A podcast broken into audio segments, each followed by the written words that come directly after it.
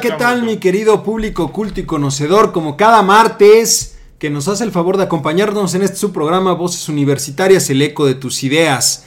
Una emisión del comentario del día y pues el día de hoy tenemos un tema, bueno más bien dos temas que como han visto en las redes sociales, dos temas muy interesantes que creo que vale muchísimo la pena que lo toquemos considerando la situación en la que nos encontramos. Pero para poder empezar y para poder discutir los temas como cada semana, permítanme darle la bienvenida a mis queridos amigos, compañeros y colegas como cada semana. Juan, ¿cómo estás? Muy buenas tardes. Bien, bien, gracias a Dios. Muy bien. Qué gusto. Charlie. Feliz de estar aquí con Carlos, que, que se sacó sus 250 dólares. ¿Son dólares? a propósito. Sí. Ah, bueno. Pero bueno ya les contaré. Charlie, ¿cómo estás? Semanales, les tengo la noticia. Bien, muy bien, gracias a Dios.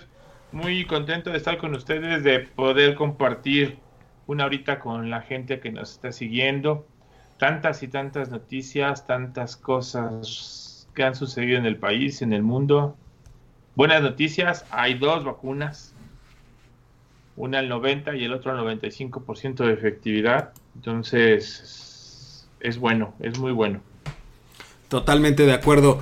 Eh, en esta ocasión no nos va a poder acompañar Mari Carmen. Se, disculpa con todos ustedes. Seguramente este, es una situación que no pudo eludir. Yo estoy completamente seguro que le será descontado el día, por supuesto, como a todos en estas situaciones. Eh, y pues bueno, ya no cobrará el resto del mes. ¿No? Ajá. Pero bueno. Este, no va, a recibir aguinaldo. No va a recibir aguinaldo. Que esa es una cuestión interesante, ¿eh? que ya se echaron para atrás con lo que dijo el presidente del, del famoso aguinaldo. Bueno, no se echó para atrás, sino que este. Pues ya es opcional. Pero bueno, vamos a otras cosas. Vamos a otras cosas, ya después regresamos a eso. Quisiera empezar, si me lo permiten, que platiquemos sobre la cuestión de la pandemia. Quiero empezar antes que con el tema tecnológico, Charlie, donde tú eres eh, la, luz al final del túnel y, el experto que tenemos aquí en Voz Universitarias en todo este tipo de cosas. Me gustaría hablar de la pandemia porque se ha recrudecido el número de casos. En específico aquí en la Ciudad de México creció de una forma eh, importante, en, por lo menos al cierre de la semana pasada. Y esto generó que se modificara las restricciones, digámoslo de alguna manera, que se han puesto aquí en la Ciudad de México, que las dio a conocer la jefa de gobierno. Y en ese sentido también lo dijo y lo han dicho varios expertos, que sí existe la posibilidad en un momento dado de que la Ciudad de México pudiese regresar al semáforo rojo, lo cual implicaría un paro de actividades completo, ¿no? Entonces, en ese sentido, me gustaría empezar un poquito preguntándoles, ¿ustedes qué opinan? Déjenme, déjenme leerles un poquito lo que se dio eh, a conocer el viernes pasado, lo que dio a conocer la jefa de gobierno, que aplica para toda esta semana del, día eh, de ayer lunes al viernes que se vuelve a dar un informe respecto a esta situación. ¿no? Eh, dieron algunas ah, conclusiones de, de, por qué están tomando estas medidas. Y lo que dice aquí, de acuerdo a la información del gobierno de la Ciudad de México, es que los, se, se, detectó que los lugares, hay lugares de altísimo, así lo ponen, altísimo contagio que es situación de que sean lugares cerrados, muy concurridos, con más de 15 minutos de permanencia, donde las personas tienen mucha interacción entre sí, sin sana distancia y hablando en voz alta, y donde hay consumo de bebidas alcohólicas.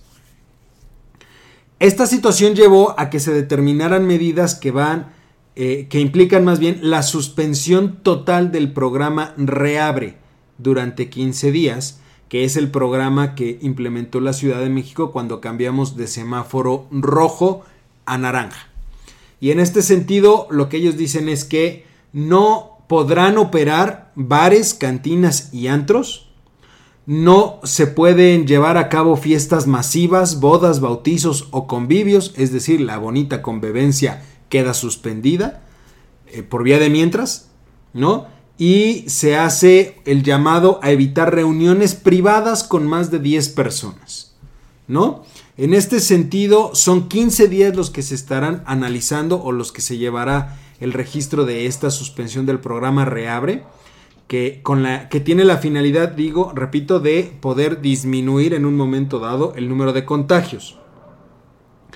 Eh, la información que nos dan a conocer ellos o que dan de conocer son las siguientes. Eh, repito, no se permiten reuniones, fiestas o celebraciones de más de 10 personas. El aforo máximo para restaurantes es del 30% al interior y 40% en los exteriores. El servicio en mesa está permitido únicamente hasta las 10 de la noche. Después de las 10 de la noche solo se permite el servicio para llevar, no para comer ahí en los lugares. Y el uso de mesas al aire libre, este, ese sí está, permitido eh, en este momento, pero respetando el 40% del aforo en exterior. Y finalmente, otra de las medidas que pone es que a partir del día de ayer lunes, eh, cierran o deberán de cerrar este, actividades a partir de las 7 de la noche, gimnasios y clubes deportivos, boliches, cines y teatros, exposiciones, museos, acuarios, casinos.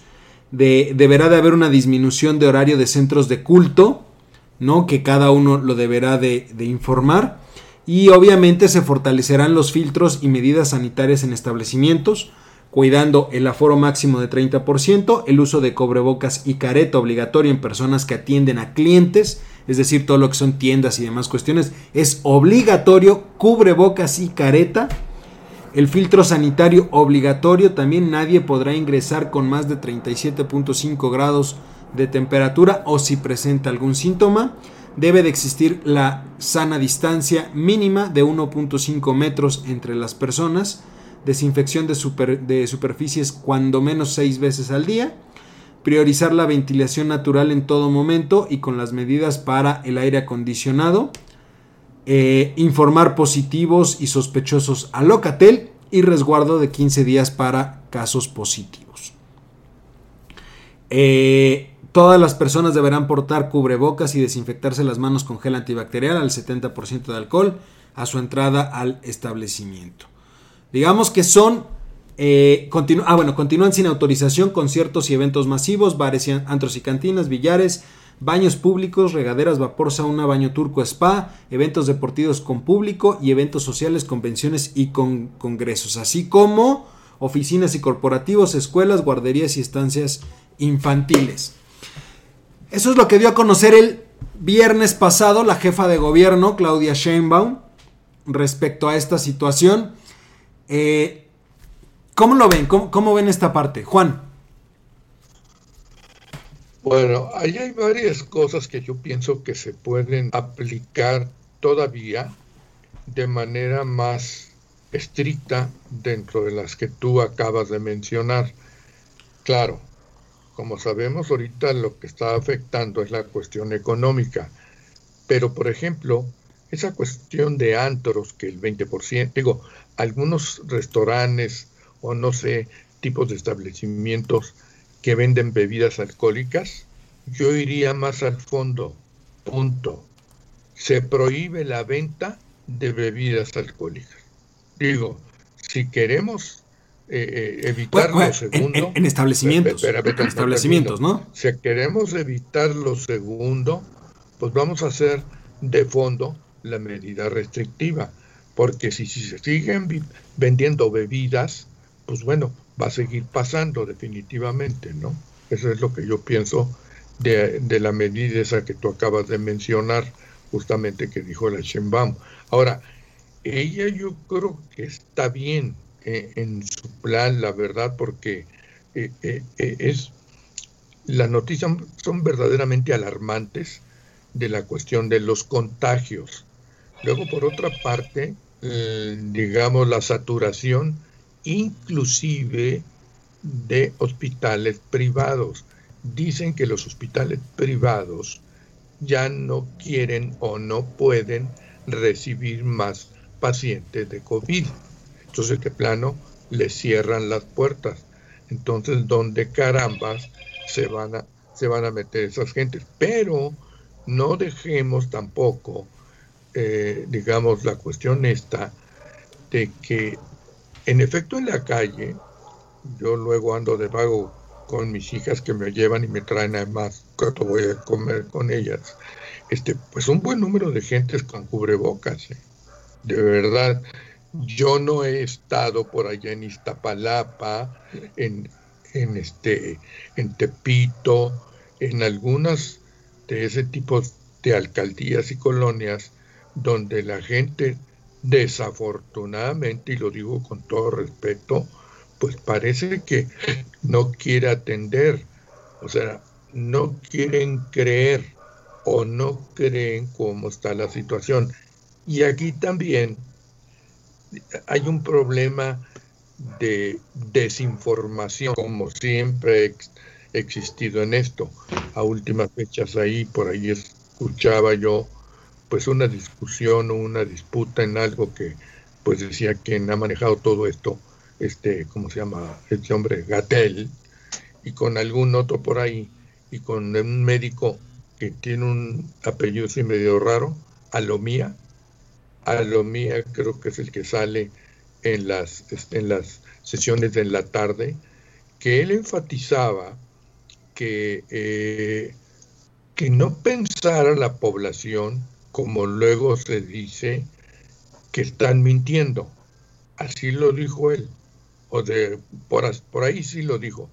Dice, nosotros no estamos haciendo esto nada más porque sí, no estamos haciendo circo, estamos haciendo y diciendo las cosas porque así son. O sea, como diciendo, ya estuvo suave que nos estén calificando, digamos, de mentirosos para acabar pronto, ¿no? Eso de alguna manera lo mencionó, ¿no? Pero otra vez regreso al punto de la responsabilidad de la gente. Es verdaderamente inaudito. Y digo, es que hay una cantidad de contagios impresionante en, en todas partes. ¿no? Y en la Ciudad de México, pues bueno, es la que tiene mayor población, por supuesto, y es donde se da más este asunto. Entonces, no puedo ni entender cómo, oye, no solo te vas a proteger tú, estás protegiendo a tus conciudadanos, digamos a tus semejantes. Pues no, no lo hacen. Entonces, si quieres suicidarte, pues suicídate tú y ya, pero permite que los demás vivan, ¿no? Porque la cosa y, va para largo, ¿no? Y esto último que tú acabas de mencionar, por la forma en que lo dijo, hablabas de alerta no sé qué o algo así dijiste, de lo que había dicho la Sheinbaum, es el último grado, corríjanme por favor, o el último nivel que le sigue al, rojo. Así lo entendí yo. O sea, de aquí al rojo hay una cosa pequeñísima, ¿no? Como si no quieren entender, se las voy a dejar ir. Eso es lo que yo pienso, ¿no? Charlito, ¿cómo lo ves? Híjole, fíjate que una de las cosas desde que yo comencé o comenzó la pandemia, yo siempre eh, dije que esto era trabajo en conjunto. En parte las medidas del gobierno y en parte la gente. Doctor, yo vivo en Iztapalapa y déjeme decirle que es verdaderamente triste ver cómo la gente no usa el cubrebocas. Vamos a los tianguis, íbamos al tianguis que cerraron una temporada, ustedes recuerdan, los quitaron. Eh, y posteriormente lo volvieron a abrir con medidas de seguridad y demás. Hoy los comerciantes traen los cubrebocas pues de corbata, la gente no lleva cubrebocas.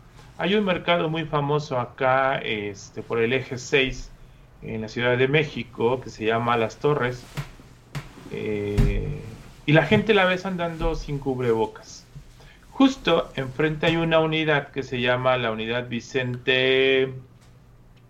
Ay, ¿cómo se llama? Ahorita les digo el nombre correcto. Vicente Guerrero. Eh, que, es, eh, que está tipificada como colonia de alto riesgo. pero de altísimo riesgo.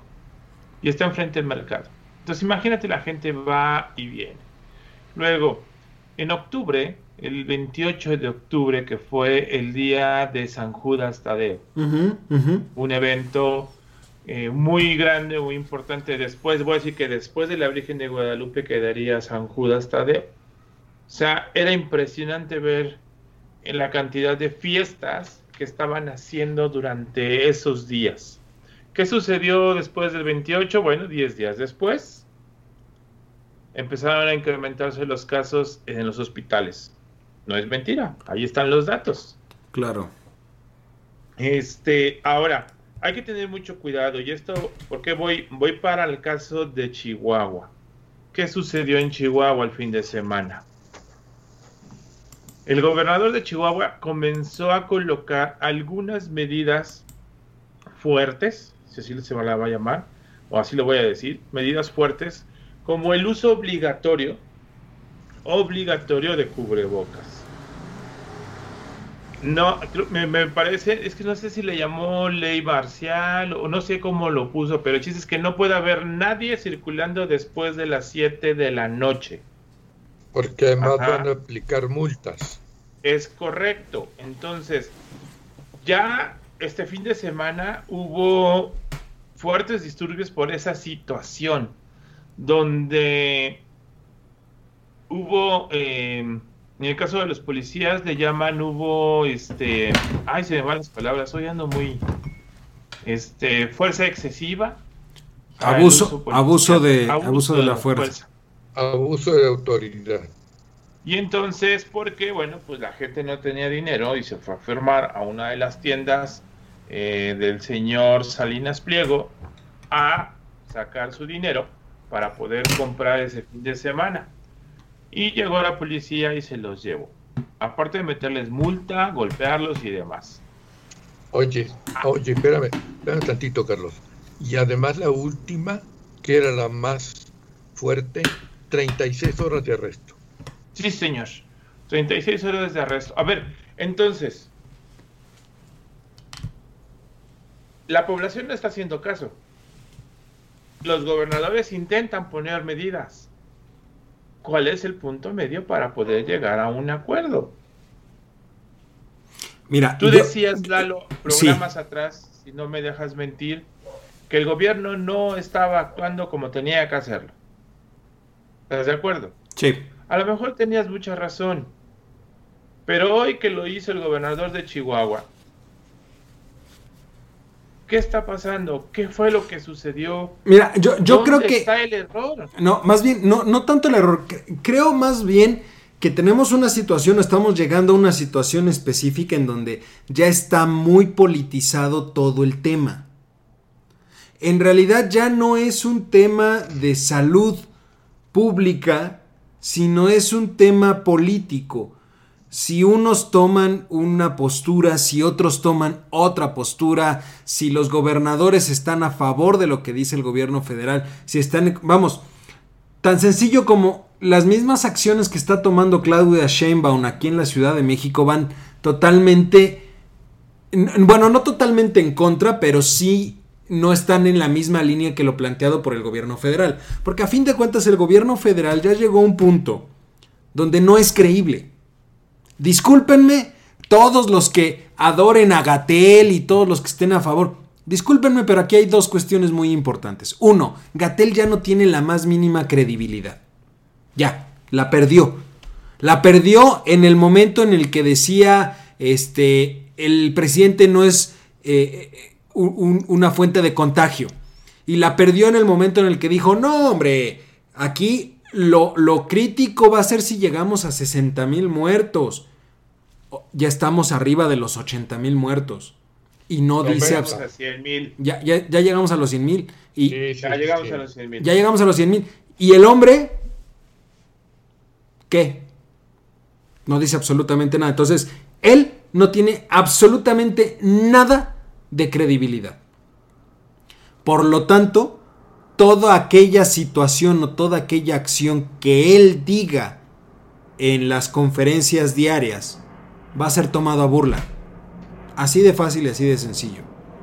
Entonces, en realidad ya estamos en un punto en donde gobierno y sociedad están agarrando cada quien para su lado. El gobierno dice una cosa, el gobierno federal dice una cosa, los gobiernos estatales hacen otra cosa y la sociedad en general hace lo que se le da la gana. Es una realidad, ¿eh? Es una realidad. Y ojo, cuando se tratan de tomar medidas coercitivas que digamos que aquí a mí, a mí en lo personal me ponen en una disyuntiva muy interesante. Porque yo no soy partidario de que sea el gobierno federal el que a través de medidas coercitivas trate de limitar la acción de las personas. Las personas son libres de tomar las decisiones que quieran tomar. Si las personas quieren reunirse tendría que ser responsabilidad de ellos. Pero aquí está esa disyuntiva a la que yo me refiero. Cuando el gobierno trata de controlar los contagios a través de medidas coercitivas, la sociedad se para de pestañas. Y dicen, no, es que va a perjudicar mucho. A ver, pero no tendríamos que llegar a esta situación si tú entendieras y aplicaras las normas mínimas para evitar los contagios. Entonces estamos, estamos jugando a pisarnos los callos unos con otros. Y, en el momento en que nos digan, ya no pueden salir después de las 8 de la noche, ¿cuánto apuestas a que la gente va a salir después de las 8 de la noche? Ah, por supuesto. Pero eso queda clarísimo. O sea, Charlie, ese es uno de los grandes males que tiene la sociedad mexicana. A nosotros prohíbenos algo y es lo primero que queremos hacer y lo justificamos, que es lo peor de todo. Sí, a ver, A ver, en, uno de los. En, un chat, aquí, la, gente no, lo, entenderá. Este. Tenemos un grupo de WhatsApp para ver voces universitarias. Y por ahí salía una discusión entre Mari Carmen, Isaías y yo. Y que tú también, este. Metiste ahí la cuchara. El doctor no, porque al doctor no le gustan este tipo de cosas. Y ya platicaremos ahorita de eso. Pero salía algo muy interesante que, que decíamos y, yo decía que el gobierno actuó mal desde el principio, se debió de haber parado la economía en seco. Y no estaríamos en esta situación. Isaías daba un razonamiento y decía, no, es que si se hubiera parado hubiera sido peor en un momento dado. Y Mari Carmen decía otra situación. Pero yo ahí también puntualicé algo que quisiera poner ahorita aquí en la mesa. Si tú tratas de cuantificar el beneficio de controlar la pandemia, económicamente hablando en el corto plazo, tienes un problema muy serio. Es decir, si las medidas que no ha querido tomar el gobierno federal son precisamente por decir, este, vamos a perjudicar más la economía si volvemos a parar en seco ahorita, con el debido respeto que me merecen a las investiduras de las personas que lo digan, son unos imbéciles. ¿Por qué? Porque piensan o tienen un pensamiento cortoplacista que nada apoya al desarrollo del país. Si tú dejas que esto continúe y aumentan las muertes, lo que no quieren entender es que económicamente hablando le pegas a lo más básico, que es la mano de obra.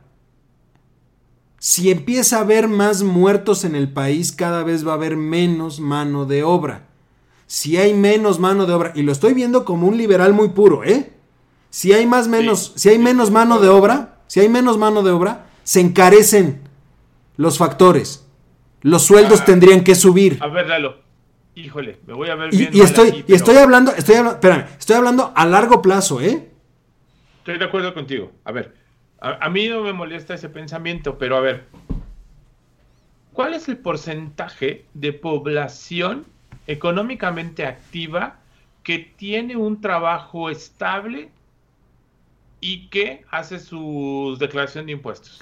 Por eso, Charlie, pero lo estás viendo, o sea, lo que quiero que quede claro, no lo veamos como parar en seco ahorita puede ser más beneficioso a largo plazo que en el corto plazo. Sí, Lalo, pero a ver, te, te hacía esa pregunta porque la siguiente era, ¿cuánta población en México vive en una economía informal. Ese es el meollo de Ha crecido. Estamos hablando acerca este de. País, Estamos. la población económicamente activa ahorita son 60 millones de personas. En México. De esos 60 millones de personas, 40 y. perdón, no, 30 y tantos, 35, 37 están en la informalidad. O sea, más del 50% está en la informalidad. Es no, decir, no, no. que la economía de este bueno, país. Más o menos, sí. Que la economía de este país se basa en economía informal. De la que se levanta hoy sin un peso, que va a vender. Y esto aumentó por la pandemia, compra, ¿eh? Ajá. Y que vende 100, 150 pesos y se regresa y con eso alimenta a su familia. Sí. ¿Cómo vas a parar la economía cuando no tienen un dinero para poder sobrevivir. Sí, Charlie, espérame. Hay una forma muy sencilla y lo han hecho otros gobiernos, pero el nuestro es terco y no ha querido entender eso. Suspende las obras de Dos Bocas, el aeropuerto, el tren Maya, suspende todas esas obras. Charlie, si se suspenden y se empiezan a hacer transferencias como se ha hecho en otros países, que no estoy tampoco de acuerdo en que sea el gobierno, ojo, el único que esté aquí apechugando. Pero ojo, ni apechuga, pero también mantiene esas obras que ahorita, ojo Charlie, y, quiero que quede claro esto, Dos Bocas está inundado, no hay obras y el dinero está etiquetado y no lo pueden tomar para otra cosa que no sea para Dos Bocas. Pero, a ver, si en este país no se tiene un censo exacto de la cantidad de gente, no tienes una cantidad exacta de personas a las que le vas a entregar ese dinero o esos apoyos, o sea, volvemos a lo mismo. O sea, ¿tú quieres darle dinero a, una, a la gente y que no trabaje y que tú los mantengas durante un tiempo? No. No estoy diciendo eso. Debe, de haber, debe de haber transferencias, sí, pero no estoy diciendo que sea algo prolongado. Sí debe de haber apoyos, debe de haber apoyos a la formalidad y debe de haber de apoyos también a las empresas. Esa es la parte que no se ha entendido. Este gobierno tiene un problema muy serio con la, con las, con este, con, con la parte empresarial, con la cúpula empresarial. Este gobierno le ha pegado muchísimo a la base productiva de este país. Tan es así que el número de empresas que ha cerrado en lo que va de la pandemia, en estos ocho meses de pandemia, es impresionante. Es un número muy, muy alto. Lo vi en la mañana, era impresionante. Y ahí estamos. ¿Por qué no hay apoyos por parte del gobierno? A ver, y lo vimos, lo platicamos aquí. Dieron un apoyo de 15 mil pesos. ¿Para qué te sirve? ¿Para qué le sirve una empresa 15 mil pesos? ¿Para qué le sirvió? El agua ni la luz. Pero, repito, siguen manteniendo, presupuestalmente hablando, las grandes obras de este gobierno. Ahí es donde yo veo la incongruencia. Y no se va a mover ese dinero. ¿eh? No se va a mover. Entonces no nos quejemos de que tomen medidas coercitivas en la sociedad. No nos quejemos que por un aumento elevado de casos llegue un punto donde nos digan, tenemos que regresar al semáforo rojo. ¿Sí? ¿Por qué? Pues porque aumentaron los contagios. Porque entonces no nada más es cosa del gobierno. Sí. Y lo hemos dicho también aquí puntualmente. Es cosa también de la sociedad civil. Si nosotros seguimos tercos y empeñados en salir, en reunirnos, en borracheras, en esto y lo otro, pues, pues para allá vamos. Culpen al gobierno que quieran. Pero para allá vamos. Vamos a voltear a ver el caso de España, que ya volvió a cerrar, de, Francia, que ya volvió a cerrar. Y entonces tomaron restricciones de decir, a ver señores, aquí nadie sale. En el momento más álgido de la pandemia en París, sabes que la gente no podía salir a menos de que se metiera a internet a tramitar un permiso donde dijera a dónde va a ir, cuánto tiempo va a ir y con quién va a estar. Y solamente se permitía salir a hacer compras este, de súper y ese tipo de cuestiones.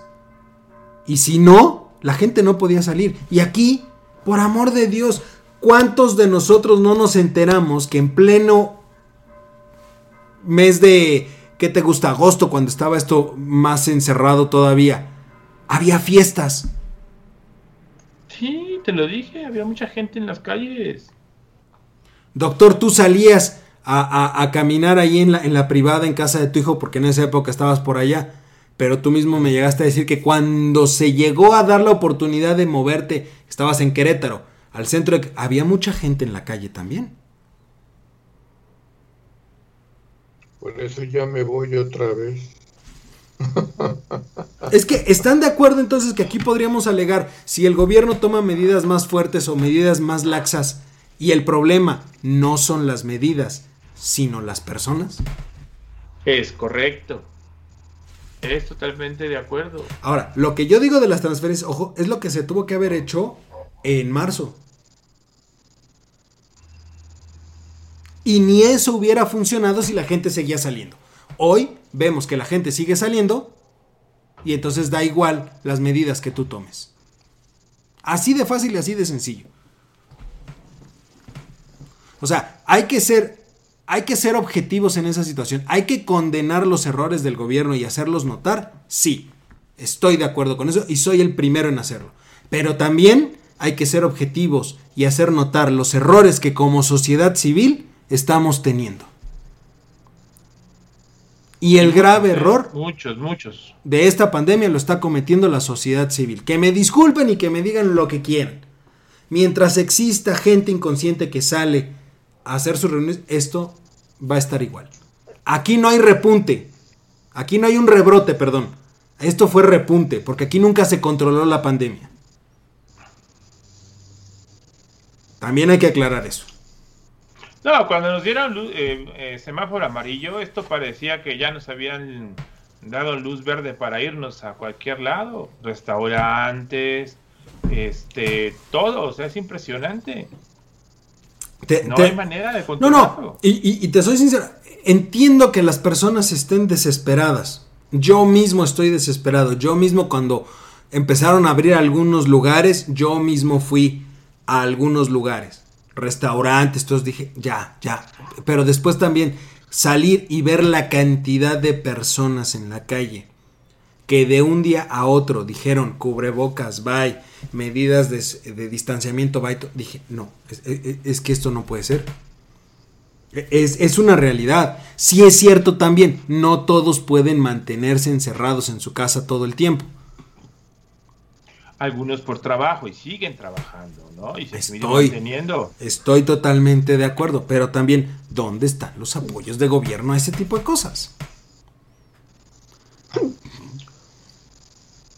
Yo no sé, o sea, doctor, pregunta, ¿acciones coercitivas de este, de este estilo son violatorias de los derechos humanos? ¿O aquí podríamos hacer una excepción, digamos, por la, la, la, premisa de que hay una pandemia y es por un bien mayor? Lo que pasa es que, eh, como lo, han estado manejando, no eso, nada más, sino en cuestiones de carácter económico, lo de, antes Manuel maneja mucho lo de seguridad nacional. Y nunca más justificado que, porque creo que así lo dice, eh, híjole, no, no, no tengo en mente ahorita el artículo que habla de la cuestión del sistema de salud de la Constitución, o bien, por ahí hay otra disposición de que podrá disponer, por decir algo, que sería lo muy exagerado, eh, de la Guardia Nacional, del Ejército y demás, en casos de seguridad nacional. Él ya tiene muy, muy, muy puesto cuando quiera hacer lo que quiera, hablar de seguridad nacional.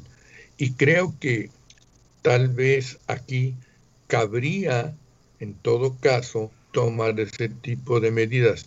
Yo sé que es muy difícil porque este, el mexicano es muy dado a reaccionar en forma contraria o sea, en forma violenta, esa es la mera verdad. Y a mí, ¿por qué me estás violando mis derechos humanos, el libre tránsito? Pero, pero te lo estoy violando porque tu libre tránsito está provocando una causa mayor y tú lo mencionaste justamente en la última parte de tus comentarios.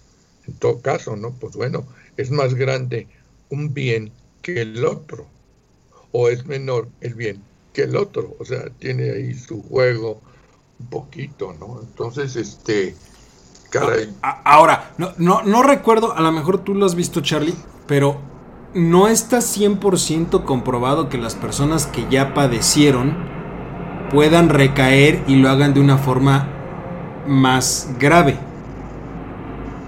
No, porque ha habido casos.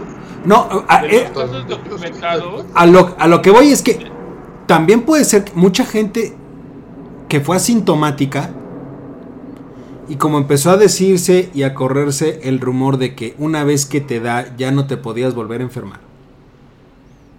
También mucha gente que fue asintomática, que se detectó, salió positiva en la prueba y salió asintomática, también muchos de ellos son los que se relajaron diciendo, a mí ya me dio. Entonces, como ya no me puede dar, yo puedo salir y hacer lo que se me dé la gana. Pues no, ¿no, escuchaste de las fiestas del rebaño?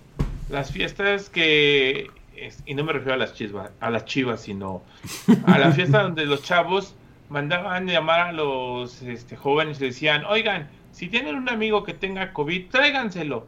Nos infectamos todos y una vez infectados salimos ya con anticuerpos listos para sobrevivir más tiempo. Y eso es real, ¿eh? Sí, y lo cual nunca fue comprobado.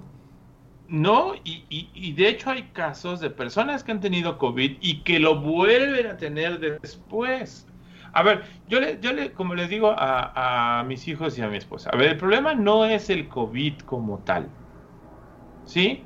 Si eres joven, estás sano, puedes tener COVID. Pero si tienes algún detalle, esa cosa se va a colar ahí. Si no tenías diabetes, a lo mejor te pega el páncreas y te va a dar diabetes. Si tenías hipertensión y no estás cuidado, te va a alterar la presión hasta más no poder.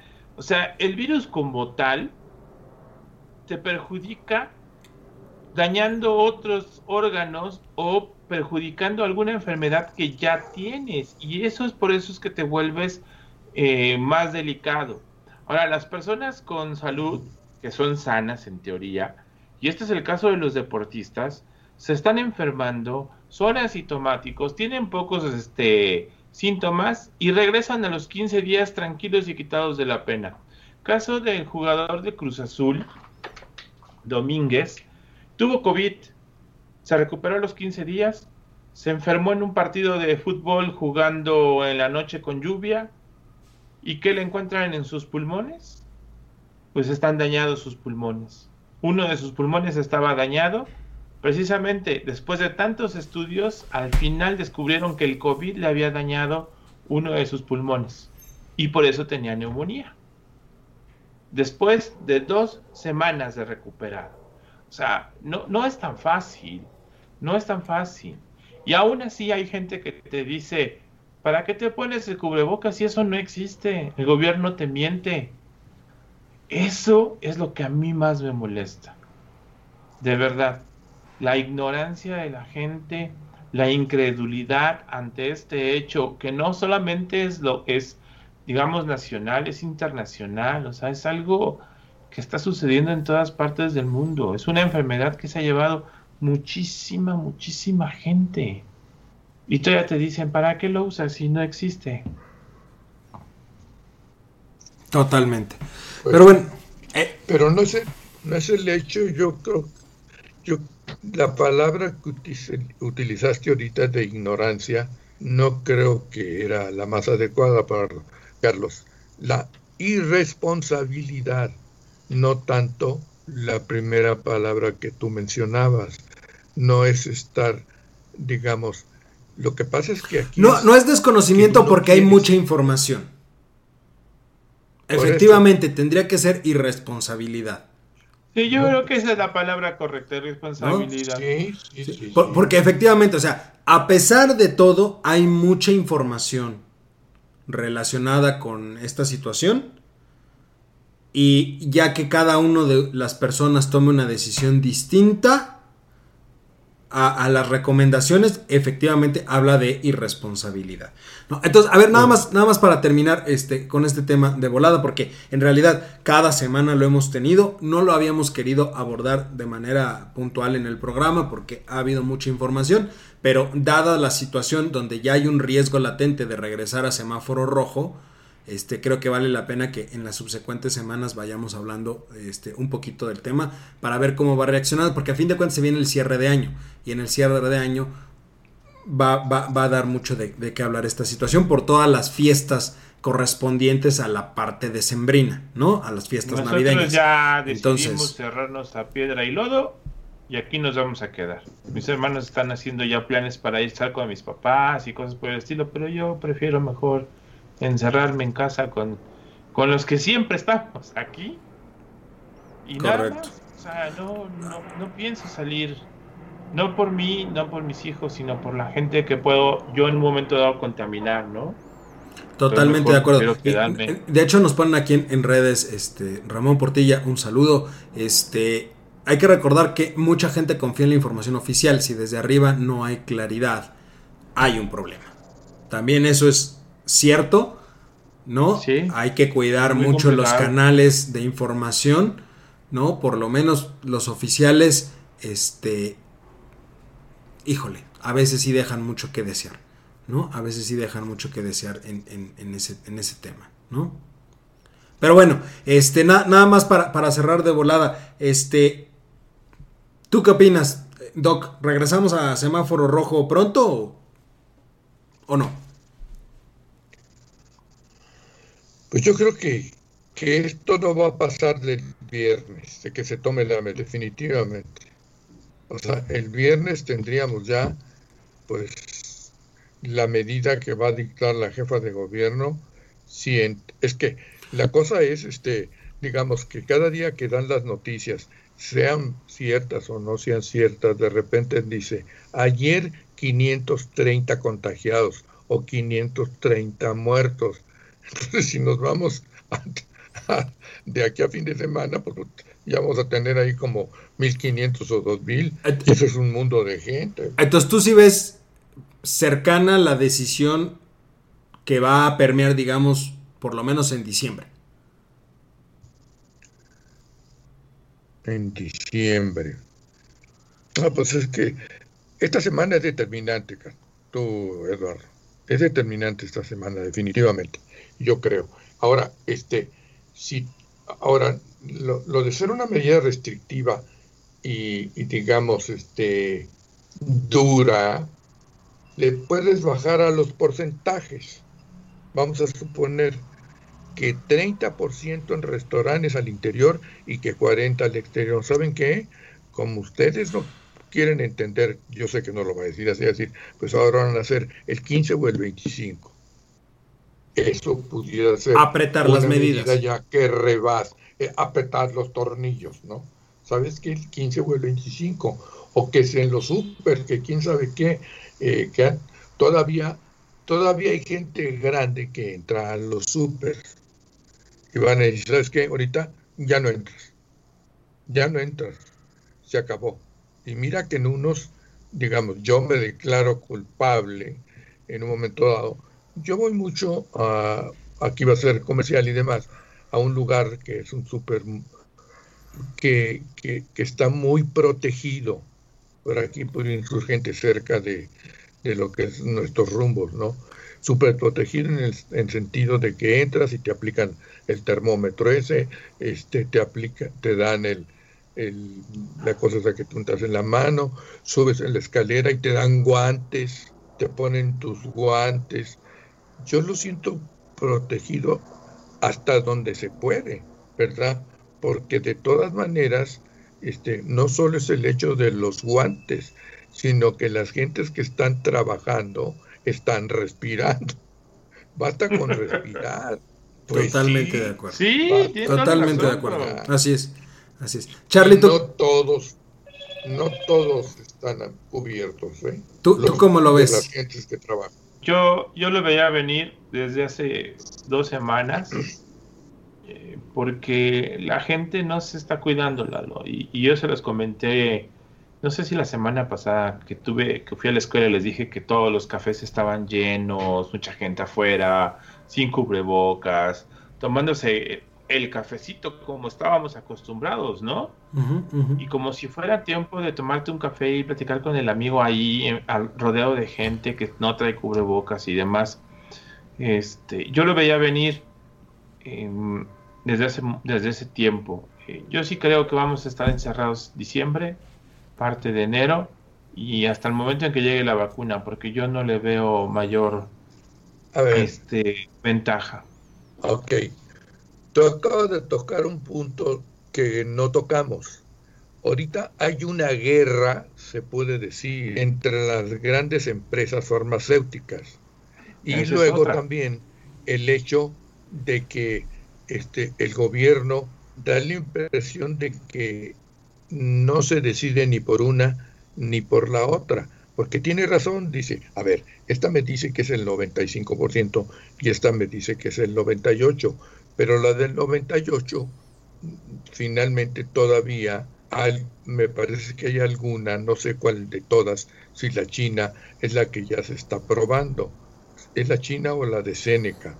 Una de las dos ya tuvo voluntarios y están en espera de ver qué pasa en todo caso. Entonces aquí, eso ya no es culpa del gobierno en el último de los casos, ni de la sociedad, que en todo caso la sociedad no viene siendo más que el conejillo de indias de ver qué va a pasar.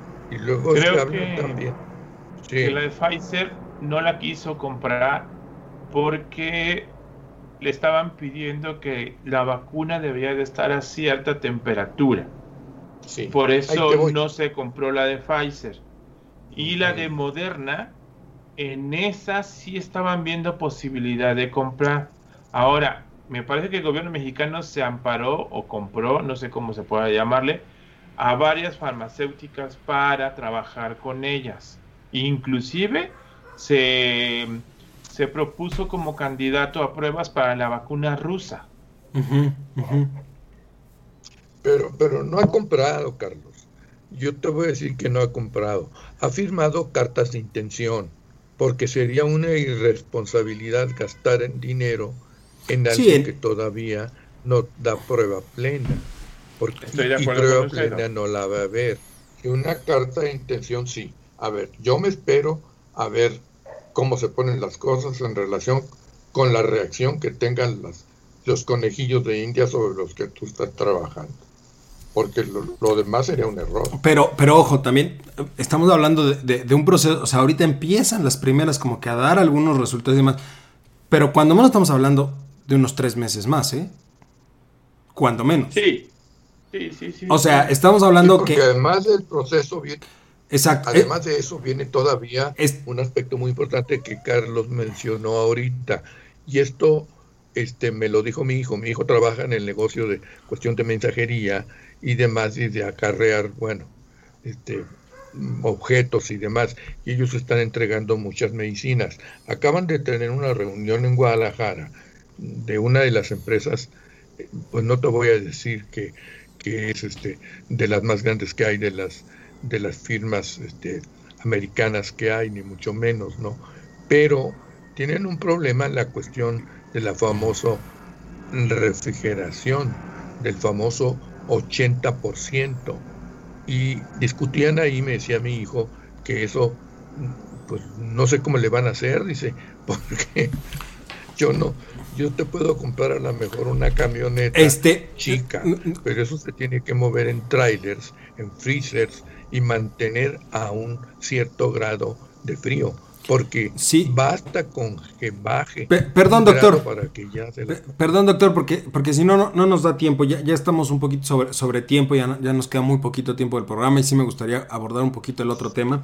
Este, esta, esta cuestión de la vacuna, si les parece, ¿por qué no? También lo dejamos, lo, dejamos pendiente para la próxima semana, para ver también cómo van los avances y, este, y poder referirnos un poquito más a este tema. Repito, vamos a tener todavía bastantes intervenciones relacionadas con la pandemia.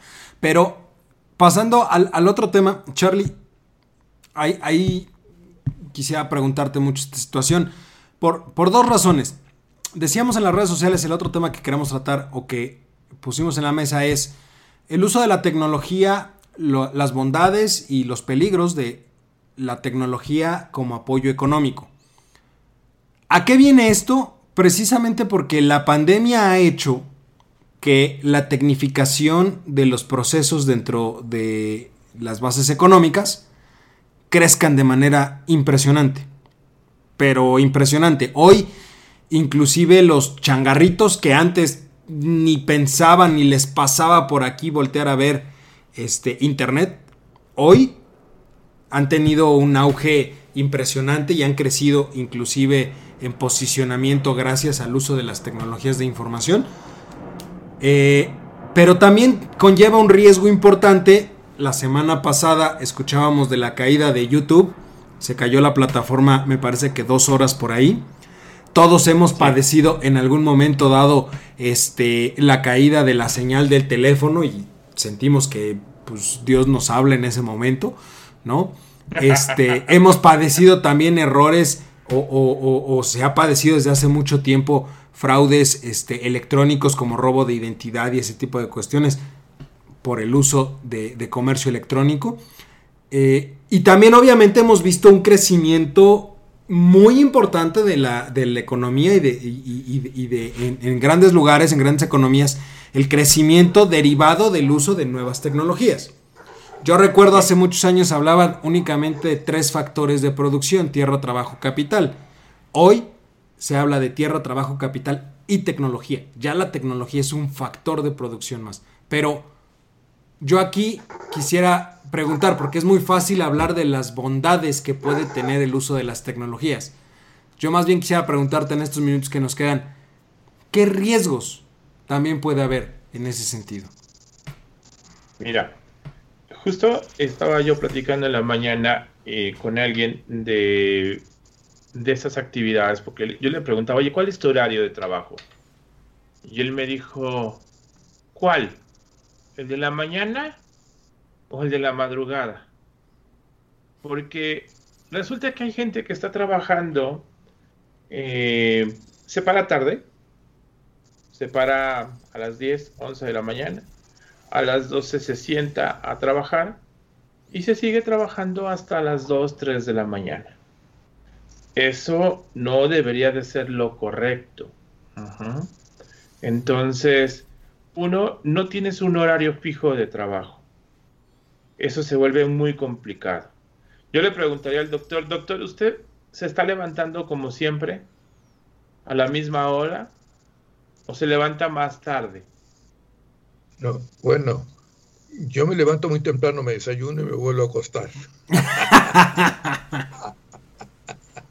no, no, lo que pasa, acuérdate, ahorita yo estoy en una situación, por decirlo de alguna manera especial, pues ya sin dar clases, yo nomás me dedico a hacer el, los comentarios del día y luego ver pues uno que otro correo que todavía me llega, que ya casi no me llegan, porque porque no estoy en contacto sobre todo con las escuelas, ¿no?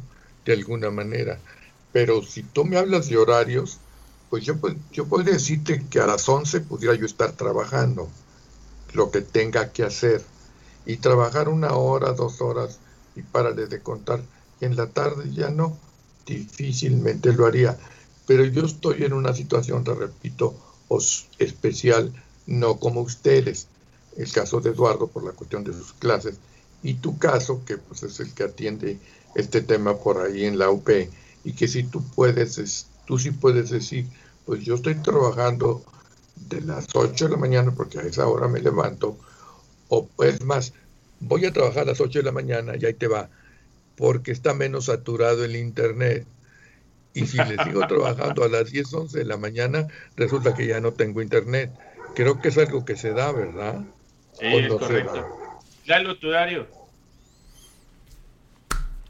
Ya, ya no tengo horario. O sea, yo. yo ¿A qué te paras?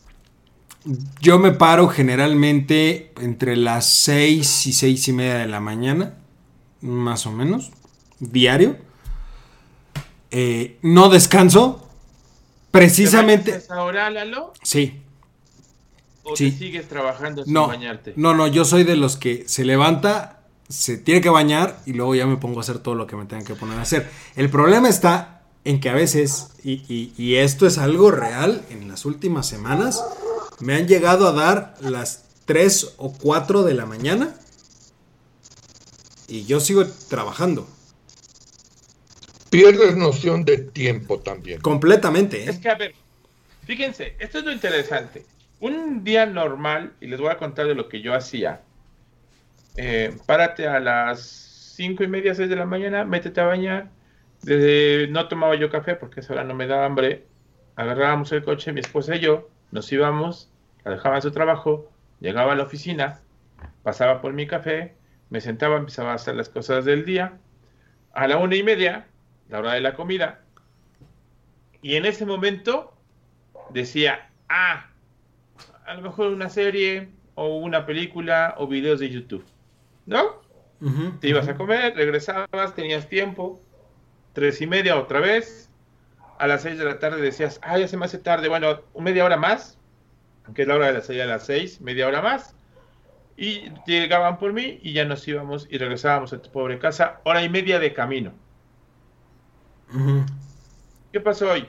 Hoy en día me paro a las seis, seis y media, me meto a bañar, paso a dejar a mi esposa el metro, me regreso, me siento a trabajar a las 8, suspendemos a la una y media para, para comer, y digo suspendemos todos en la casa, y a las 3 regreso a sentarme a trabajar, tres y media, a seguir laborando, y a las seis, seis y media cierro mi computadora y termino mi día laboral.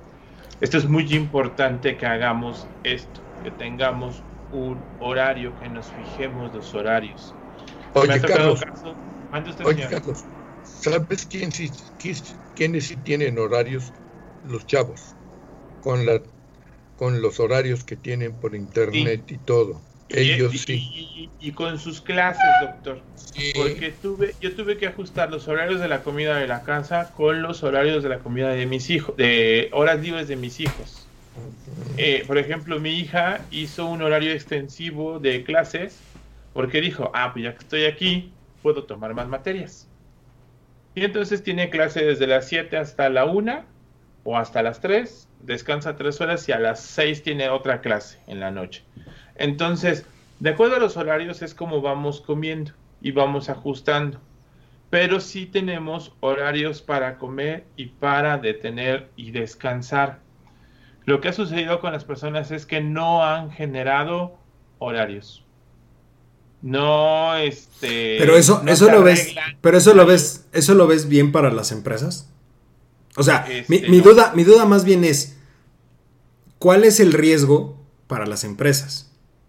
Viéndolo desde el punto de vista del. Porque si bien es cierto que desde el punto de vista de las personas nos está generando un descontrol impresionante Hoy algunas empresas han visto aumentada la eficacia, la, perdón, la eficiencia en sus cadenas de producción, en sus cadenas de toma de decisión.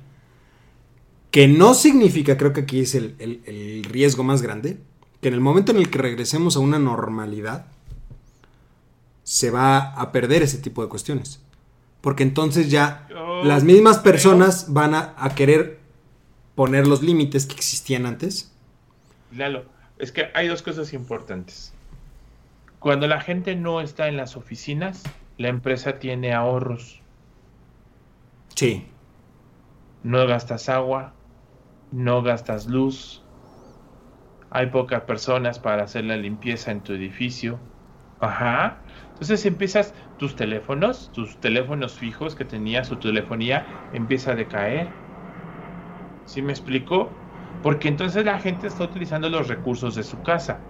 Muchos tenemos llamadas ilimitadas en el teléfono fijo, que no se usaba, se está usando. Tenemos los números celulares, muchos tienen planes ilimitados, que no los usaban o no se los gastaban y aún así hoy en día tampoco se los gastan. Entonces, Lalo, yo creo que no vamos a regresar a una normalidad completa como lo teníamos antes. Yo creo que muchas de las empresas van a poder hacer un mix de esto. Es decir, gente trabajando en home, gente trabajando en, sitio. Y a lo mejor no pero entonces, semana. No, ¿No tendría que obligar eso a replantear los recursos que se le dan a los trabajadores? Sí. Porque lo, acabas de decir, todo, todo eso ahorita corre por, por cuenta del el trabajador. Sí. Pero en el contrato, ahí tú no me dejarás mentir, doctor, pero el 99% de los contratos en México dice que el patrón está obligado a darle al trabajador todo lo necesario para cumplir con sus labores. Claro. Entonces, yo trabajador... La carga, la carga está en la empresa. Yo como trabajador entonces me podría poner mis moños y decirle, tú me tienes que pagar el servicio de Internet. Ah, es que, a ver, ese es un muy buen tema. Y de hecho, por ahí se está regulando ya una norma para home office, una ley para home office. No sé exactamente en qué va el asunto, se los traigo la siguiente semana para que lo podamos platicar y se los comparto en la semana mientras encuentro ese tema. Porque, porque sí es bien importante lo que tú dices, Lalo. Pero a ver, el internet lo compramos para la casa. Sí, pero a, lo que voy, pero a lo que voy es justamente es eso. pero, pero justamente voy en eso. No tienen clases. Pero, pero eso está haciendo un, un, digamos, un efecto colateral ha sido beneficioso para las empresas. Sí. En el conjunto, en el conjunto, económicamente hablando, hoy algunas empresas, las grandes empresas, han visto mejorada el nivel de producción y de eficiencia. Es decir, han tenido inclusive ingresos mayores por los ahorros y lo que están haciendo los empleados. El riesgo que yo veo ahí es que tú me dices, no vamos a regresar a una normalidad igual a la que teníamos antes. es correcto, ¿eh? estoy de acuerdo con eso. Pero el riesgo está en que esa eficiencia que se ganó ahorita se va a perder. Necesariamente, ¿eh? Porque hoy los trabajadores están 24/7 en su hogar o deberían de estar 24/7 en su, en su hogar. ¿Qué, va, ¿Qué va a suceder el día que sea no 24/7, sino sea 24/3 en su hogar? Y va a haber cuatro días que tengan que ir a la oficina y los tiempos de traslados y demás va a hacer que la productividad que se ha ganado hoy disminuya. El ahorro que pudo haber tenido hoy se va a gastar. Tú no vas a dejar mentir, pero estas cositas, los teléfonos móviles, no estaban contemplados en ninguna orden de trabajo y ni siquiera se ah, daban en las oficinas. Al principio algunos patrones compraban los móviles para poder contactar a los empleados. Después, Estando... tú te comprabas el teléfono porque el teléfono de la empresa que te daba estaba, con perdón de la palabra, bien chafa. Y te acababas comprando tú un teléfono y luego te compraste el plan. Y resulta que tu WhatsApp de pronto se convirtió en tu medio de comunicación con todo el mundo y de la oficina. Sí. Sin quererlo lo metiste y nunca le cobraste al patrón tu plan por querer utilizar tu WhatsApp o tu Facebook o tu LinkedIn o lo que quieras que eh, cualquier red social. Ahí está. Ve. Pero, no pero no, no, pero déjame. Sí, pero déjame decirte algo. También déjame decirte. Son dos. Son dos y déjame decirte algo. Hay uno que llega el momento que yo ya no pelo. Porque es mi tiempo.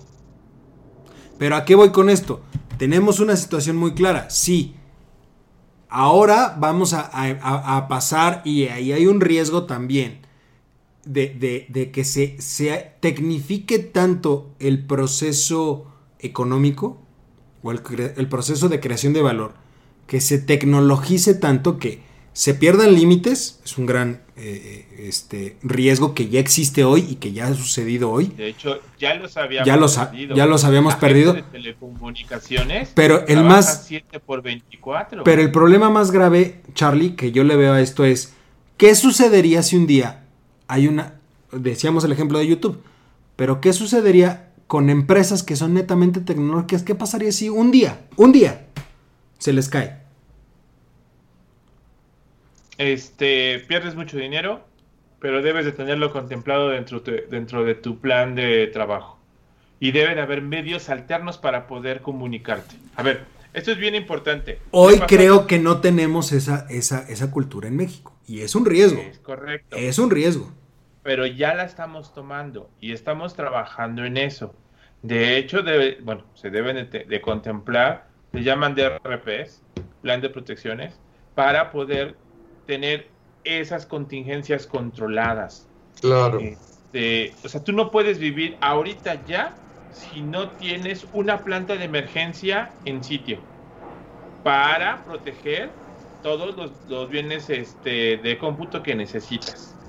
Puedes perder una máquina, ah, pero esa es la máquina del contador a lo mejor. porque toda su información ya no la tiene local, la tiene en la nube, o la debería tener en la nube, o la debería tener en los servidores de la empresa que deben de estar protegidos. O sea, todo eso debe estar contemplado. O sea, todas las contingencias para empresas como YouTube, Facebook, todas ellas tienen contemplado algo. No sé exactamente qué le pasó a YouTube, no he, investigado, pero se fue dos horas. Ajá.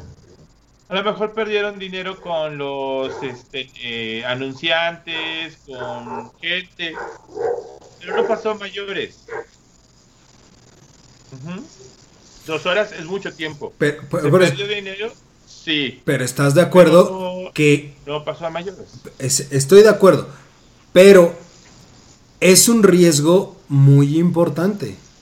O sea, así como en su momento el riesgo era eh, los desastres naturales pensando en una economía muy sencilla, hoy el riesgo cuál es?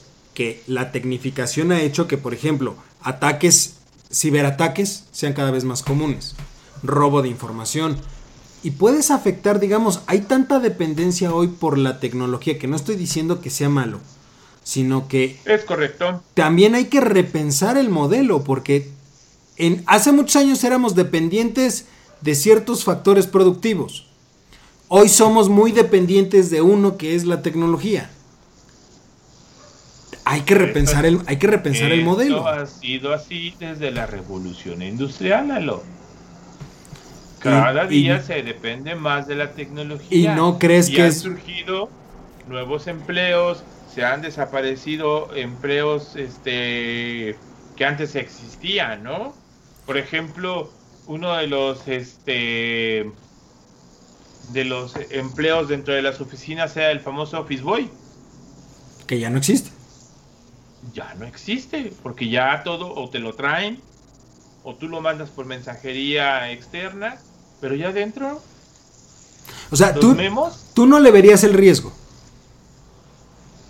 sí hay un riesgo de que tengamos un, como tú dijiste, un desastre natural que llegue a afectar los centros de comunicación más importantes del país. Que se pierdan antenas de comunicación, eh, antenas de celular. Eso es el riesgo. Te, lo digo, por a mí me surgió esta duda, no, uno, por lo que pasó con YouTube, que se hizo un trending topic, y, y me vino a la mente que uno de los grandes ideales de la humanidad en los últimos años ha sido, pues, por ejemplo, la creación de inteligencia artificial y todo este tipo de cosas, que es ya irte a un nivel muy avanzado, pero es hablar de una dependencia tecnológica impresionante. Y, no es de ahorita, o sea, son, son pensamientos de... O sea, se me viene a la mente, por ejemplo, una película fabulosa, que es la del hombre bicentenario, ah. de, de, de Robbie Williams, ¿no? De, estamos hablando de los noventas, cuando hablabas de la creación de un robot que finalmente terminó buscando ser humano. Y eso es a lo que voy, o sea, hay tanta tecnificación que a veces creo que se pierde de vista la cuestión humana y el gran riesgo es ese, porque la toma de decisiones finalmente no puede estar supeditada, o yo lo veo así, no puede estar supeditada a una máquina nada más o a la tecnología nada más y va a estar a eso. ¿eh? Vamos a atender a eso, porque cada vez son más cosas, Lalo. Cada vez eh, los equipos se van haciendo más pequeñitos, cada vez hacen más cosas. Doctor, usted tenía grabadora, tenía cámara de teléfono, tenía fax, tenía teléfono, despertador, todo por aparte, ¿no? Pues sí. Ah, lo que pasa es que hay, hay algo que, que parece ser que Eduardo no está tomando en cuenta que es vital. No está tomando en cuenta la capacidad inventiva del hombre. Punto. Tú lo dijiste. Dijo, hablaba Eduardo del riesgo. Y tú dijiste, es que ya estamos trabajando en eso. O sea, hay una solución para el mal. En todo caso, yo no puedo estar trabajando así sin tomar en cuenta que pueden suceder determinados eventos, digamos, imprevistos. Y entonces ahí es donde entra la capacidad inventiva del hombre. Pero bueno, este. Oigan, ya, ya, ya, ya se nos fue el, tiempo, ahora sí. Este, sin duda, creo que la pandemia nos pasamos, ya ¿no? nos pasamos muchísimo, pero bueno, ya aquí se paga extra, total. Si se nos cae el servidor, pues qué más da, ¿no? Para allá vamos. Total, vamos a recibir buen aguinaldo a fin de año, Doc. Sí, no sé de ¿Por quién, qué? ahí me avisan. Para ver si a mí me toca El también. comentario del día. Ah, Sí, sí. Va- vamos viendo, vamos viendo a ver quién ha escrito más. ¿No? a ver. Vamos viendo a ver, a ver quién ver escribe. quién más, No, pero quién más visitas Lo de menos es escribir, Eduardo. A mí Por eso. lo que me sorprende y me da mucho gusto, eh, porque tú lo dijiste, que el que tiene más visitas es Carlos. Sí, es por eso, verdad. vamos, vamos a sumarle, también vamos a sumarle porque sí, Ya, en- ya. Ya entendí la directa. Te voy a mandar un artículo esta semana que estoy preparando. está no te bueno, voy a decir de qué es para que lo leas. está pero bueno. se los mando esta semana. Este, oigan, pues es- es- son, son temas recurrentes, son temas que este, vamos a tener en la mesa en las siguientes semanas. Este, y pues vamos viendo, ¿no? Pero por vía de mientras, este, Charlie, muchísimas gracias, doctor, muchísimas gracias. Este, gracias. ya, ya nos pasamos de tiempo, pero eh, se puso bueno el tema de la pandemia. Este, pues tengan un excelente eh, cierre de, de semana, un, perdón, un excelente cierre de martes. Ya, ya no sé ni, les, les digo que yo ya estoy mal. Y tenemos una cita la próxima semana de nueva cuenta. Y el jueves recuerden una y media hora libre. También va a estar muy bueno. Y pues Se ya. pone muy ya. interesante, ¿eh? Los chamaquitos son fabulosos, chamaquitos. ¿eh? Ay, sí, tú. Ay, Como no. si fueran tan jovencitos. No, no, ya no se cosen Bueno, el primer más que nosotros, sí, ¿verdad, Doc? Ok. Pero bueno, Bueno, cuídense perfecto. mucho. Tengan un excelente cierre de martes y, y, este por aquí están las redes sociales, en algunas están las redes sociales. Síganos antes de que se caigan o nos tiren los sitios. Pero bueno, cuídense mucho y nos estamos viendo. Cuídense, un abrazo.